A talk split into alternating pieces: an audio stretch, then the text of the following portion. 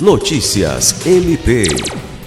O Ministério Público do Estado do Acre, por meio da Promotoria Especializada em Defesa da Infância e Juventude e do Núcleo de Apoio e Atendimento Psicossocial na Terra, participou nesta sexta-feira 22 de reunião com representantes da Rede de Atendimento à Saúde Mental do Acre, para tratar sobre o fluxo de acolhimento a gestantes e lactantes em situação de rua.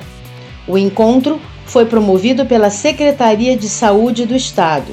Na reunião, foram discutidos possíveis caminhos para facilitar o acesso de mulheres dependentes químicas aos serviços da rede de atenção psicossocial, para que os processos de gestação e amamentação aconteçam de forma segura com acompanhamento adequado. Lucimar Gomes, para a Agência de Notícias do Ministério Público do Estado do Acre.